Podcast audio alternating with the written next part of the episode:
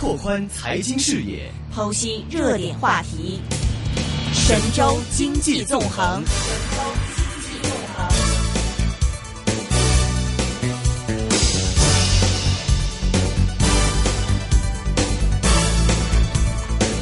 好的，现在我们电话线上呢是已经继续接通了这个南方基金首席策略师杨德龙杨老师，杨老师你好。你好，主持人。哎，杨老师你好，春节好啊。呃，春节好。对对对，这个呃，现在这个春节以后的第一周，这个刚刚结束啊。您看这个股市现在马上涨了有百分之三，是不是像您之前说的，就是这个跟两会是有关系啊？或者您觉得这个呃，在两千八百五十点上这个争持，是不是还会再继续一段时间？还是说将来就是临近两会了，还会再继续有一个啊走高呢？是的，在节前的话，当时在节目上我指出。节后的话呢，利空的因素基本上都消化完了，而利好的因素在逐渐的累积，所以在两会之前呢，市场反弹的概率是比较大的。嗯，从过去统计来看呢，百分之八十的这个可能性是上涨，在两会之前。呃，这一次呢，在考虑到一月份市场已经出现了大幅下跌，然后在春节之前，指数呢也是在底部区域嘛，所以在节后啊反弹的这种这个力度还是呃比节前要好好一点。嗯啊，这个主要还是因为这个呃利好因素呢也在增加，比方说一月份信贷投放达到二点五一万亿，这是比历史上任何一个月份还是要高的。然后这个呃经济数据方面呢，像 CPI 和 PPI 呢是环比略有回升，这说明经济方面呢有一定的这个呃有一定的改观。呃，这个还有一个很重要的因素呢就是汇率，呃人民币汇率呢在。呃，春节春节期间出现了比较快的回升，改变了之前单边贬值的这种预期。那这对于稳定市场预期来说是起到了很大的一个促进作用。呃，汇率稳定之后呢，股市才有反弹的这个机会。啊，又考虑到两会之前呢，投资者可能会炒一些两会受益的比较关注的那些板块。是，比方说供给侧改革，呃，这个可能会去产能，有利于呢一些传统这个行业的这种龙头企业。所以最近呢，像一些周期股也出现了一定的表现，嗯，还有一些新兴行业可能要受到这个两会的一些支持，那这个新兴行业的股票在最近反弹也是比较好的，嗯嗯，对。那还有像这个，哎，但是说到这个两会关注的一些话题，包括中央政策给的一些这种大力度要扶持的东西，比如说像销库存，但是内房就一直都很没有什么表现呀。呃，对，像房地产呢是也是要去库存。但是地产板块呢，在最近表现一般。但是今天收盘之后啊，刚出了一个新的消息，嗯，就是对于呃这个房地产进行呃这个减税费，特别是二三线城市啊，减的力度还比较大。嗯，预计下一周的话，房地产板块可能会有比较好的一个表现。呃，这次减税费，一线城市是减的很少的，主要针对首套房进行减减免。然后那个二三线城市的话，一套房、二套房都进行一些这个减减税。呃，那可能下周的话，房地产板块的表现会更好一些。嗯，那最近呢，像有这个新的一些支付方式，比如说像 Apple Pay，它也进到了中国市场啊。最近很多年轻人都还蛮关注的，所以看今天盘面上这个移动支付明显就有一个蛮特别的表现，就走的还不错。您觉得就是说，在这些方面，这个移动支付，包括像网络安全啊等等这些方面之后的表现，会不会有一些亮点？呃，移动支付、安网络安全这些都属于新兴产业，呃，这个很多呢都在创业板。最近的话，市场反弹的时候，创业板的弹性是最好的。嗯。呃，因为这一次反弹也有超跌反弹的性质。嗯。之前呢，创业板跌幅比较大，所以反弹起来力度也比较大。那像这些这个新兴产业的话呢，也会有一些利好，比方说两会可能会出台一些扶持政策，所以对这个行业的话，呃，可能还会有一定的促进。呃，我在之前呢也一直在推荐抄底的话呢，就买这种超跌的成长股，特别是在中小板、创业板的这些新兴产业的股票，那反弹的时候，它这个速度是比主板要快得多的。嗯，还有像现在这个，还是回到一下内房的这种呃消息上。广州呢，今天也出来一个消息，说这个楼价已降至二线城市的这个水平。其实说像广州人口也很多，但是它的房价呢，现在降的也还是蛮厉害的。呃，即即便说出了很多这种，比如说取消限购啊等等这政策，可是这个人气好像一直都上不来，这个会不会让投资者还是继续很担忧？是的，房地产市场呢，最近两年处于这种相对低迷的时候。除了深圳的房价在去年大涨，嗯，成交量也上升之外呢，其他地方的房价都出现了一定的调整。嗯，呃，这个可能和前几年，呃，楼价过快上涨有关。其实，如果看过去十年的话，楼市的回报率是远超股市的。那么，在十年前，A 股是两千点，那现在是两千八百点，基本上没有太大的一个上涨，百分之四十的涨幅。但是十年前，像广州的房价。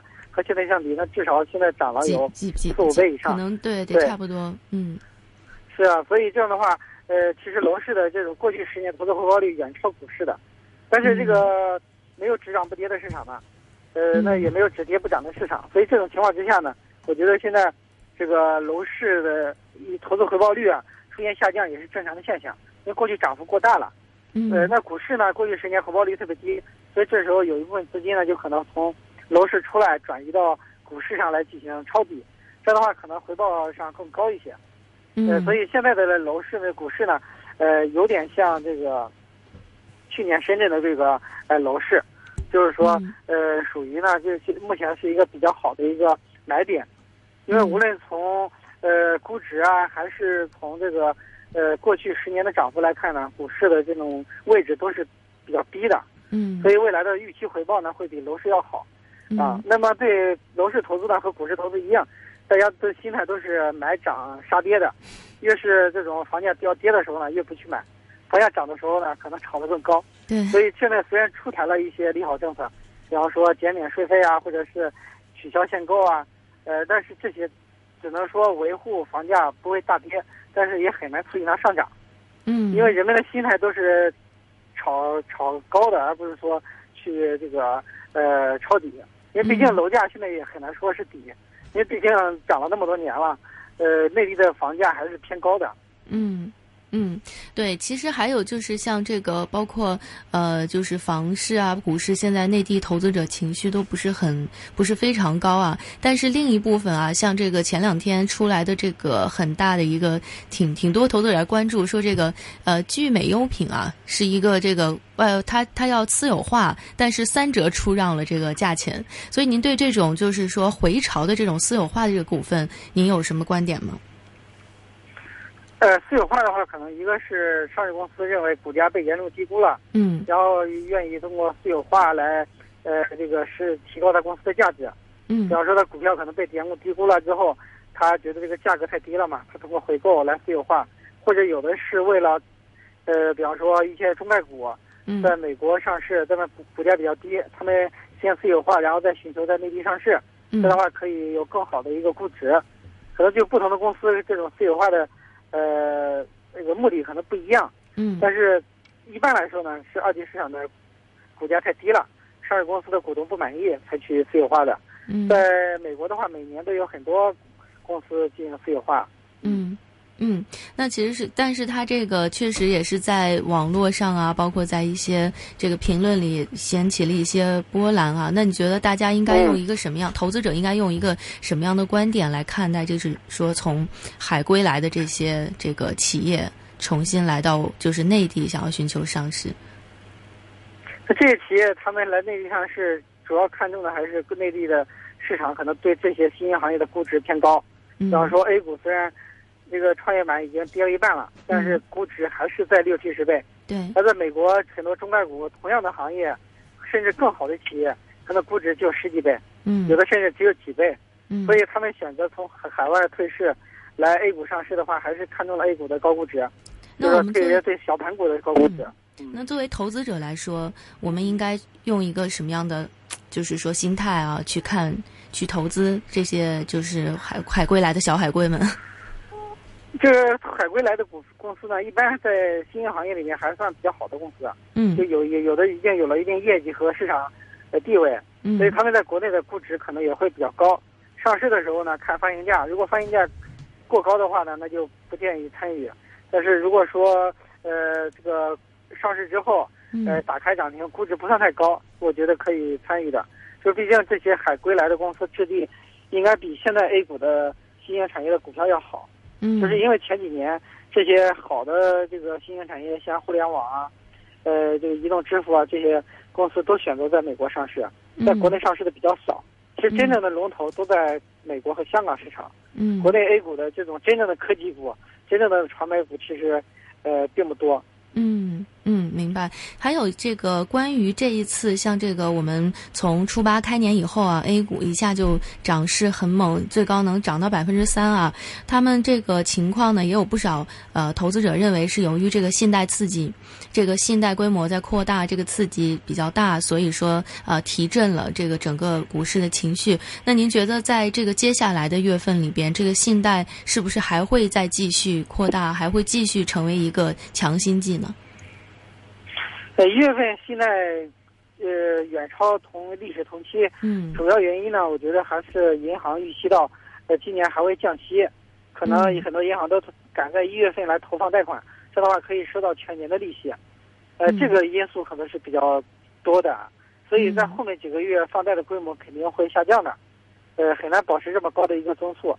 呃，全年的贷款额度可能比去年要增长，但是就是说像一月份增长这么多。我觉得还是一个，呃，个别月份的这种现象，它不是说持续全年的这种现象，啊。另外，一月份的市场，这个上一周是就本周的市场反弹，呃，除了有信贷的这个因素之外呢，应该说本身市场也有这种超跌反弹的要求。毕竟在春节前大盘跌了百分之二十以上，很多个股跌了百分之三四十，啊。而这个呃两会之前呢，也有一些利好，对吧？比方说人民币汇率也出现了比较大的回升。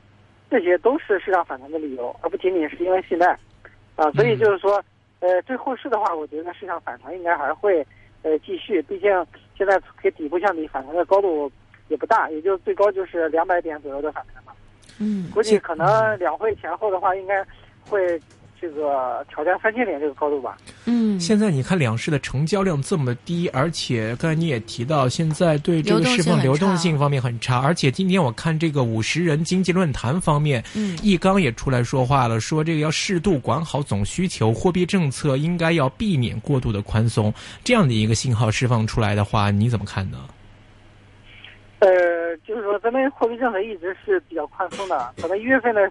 贷款超预期呢，这个可能也会引起监管层的注意。刚才盘后也出了，呃，一些消息说，央行可能会对，呃，一小部分区域性的这个商业银行提高存款准备金率，防止放放款过度嘛。呃，但是我觉得总体来看呢，现在国内的经济增长比较低迷，呃，货币政策方面仍然会被保持一个宽松的状态，不可能再去收紧，否则的话，这个实体经济可能会更差。啊，这个这个经济增速如果下滑过快的话，呃，可能会引发一系列的问题。而现在央行在之前就表示过，我们要守住不发生金融危机的底线。那这样的话，所以我觉得央行可能在这个呃货币政策方面呢，还会保持一个适度宽松。不可能收紧的。嗯，另外一方面的话，这一段时间好像国内特别多的公司债好像都出现了违约。之前是什么立邦吗？还是哪个叫什么的邦什么的吧？呃，最近有几间公司好像都出现了这个债务违约的这种情况。现在好像在二零一六之后，越来越多的这种情况发生。你觉得有违约潮？是个例对，是个例，还是说未来可能都会是一个爆发期呢？那么在经济增长下降的时候呢，必然会出现一部分公司啊经营困难，然后债债务出现危机。可能这个一五年爆发的还比较少，一六年会更多。呃，因为有的公司可能撑了两年、三年，第四年撑不过去了，就可能出现债务违约。所以一六年的这种违约案例肯定会更多一些，这也是一六年债券市场的一个主要风险。嗯，以前可能债券市场风险主要是利率的风险、价格的波动，那今年风险最大的就是违约风险。一旦出现违约，那可能这个债券投资者的损失很大。是对，这这样的话，呃，这个我觉得这个经济这两年处于转型期。其实所谓转型呢，就是原有的一些行业要逐渐的淘汰，或者退出历史舞台，而一些新行业呢可能会发展起来。那么被淘汰的行业里面呢，必然会有很多公司要破产重组，对吧？这样的话，如果有一些发公司债的企业处于这种落后产能，处于这种行业衰退的时候，那出现违约也是在情理之中的。嗯所以在一六年投资债券方面呢，还是要密切的关注这个风险的啊。我觉得这个在投资方面呢，还是要更加谨慎，去认购一些国债啊，或者是大公司的这个企业债。嗯对于一些中型公司的企业债，还是要小心的。嗯，那即便大公司，我看到最近的好像万达呀，他们的这个公司债好像也有被一些外资机构来降评级哦。呃，对这个呃，因为这公司大小，呃嗯是一个方面，另外一份和公司战略有关。嗯小万达的话，它可能这几年扩张特别厉害，进嗯入了很多领域，投资特别大，所以它的负债率其实还是蛮高的。这样的话，对它债券的评级这个下调，可能也是担心这个债务负担过重，嗯而经济如果出现比较大的问题的话，那可能也会受到影响吧。嗯，其实这些公司债的一些违约情况折射到经济面上，会不会说今年整体的这个宏观经济面可能数字方面还是不理想，最终还是会拖累到今年或者未来 A 股的一个表现呢？呃，经济方面呢，很难有大的这个起色，因为毕竟嗯经济转型不是一年两年完成的，它有一个漫长的过程。因为毕竟培育一个新兴行业需要时间的，嗯而传统行业呢，在现在是没有太多的办法去，呃，救起来。另外也没必要去救，因为你救的话，就可能会导致落后产能继续存在，嗯那这种这个结构性调整就完成不了。是所以这两年的话，经济增长可能都会维持在六点五到七之间，很难有超过七的表现嘛。嗯啊，但是就是说，这个经济低迷呢，应该说已经反映在股价里面了。嗯，去年五六月份 A 股是五千点，现在只有两千八百点，其实有很大一部分已经是反映了经济增速下降的一个预期。是。所以后面的表现的话呢，主要是看有没有超预期的东西，嗯。比，方说经济会不会超预期下跌。明白。呃，如果说没有失速的话，应该问题不大。股市的话还是有机会的，自然会嗯修复性上涨吧，明白。只要把一月份的跌幅涨回来吧。好的，今天非常高兴请到南方基金首席策略师杨德龙老师来给我们讲一讲 A 股方面的看法，谢谢杨老师。谢谢。好，拜拜，再见。嗯。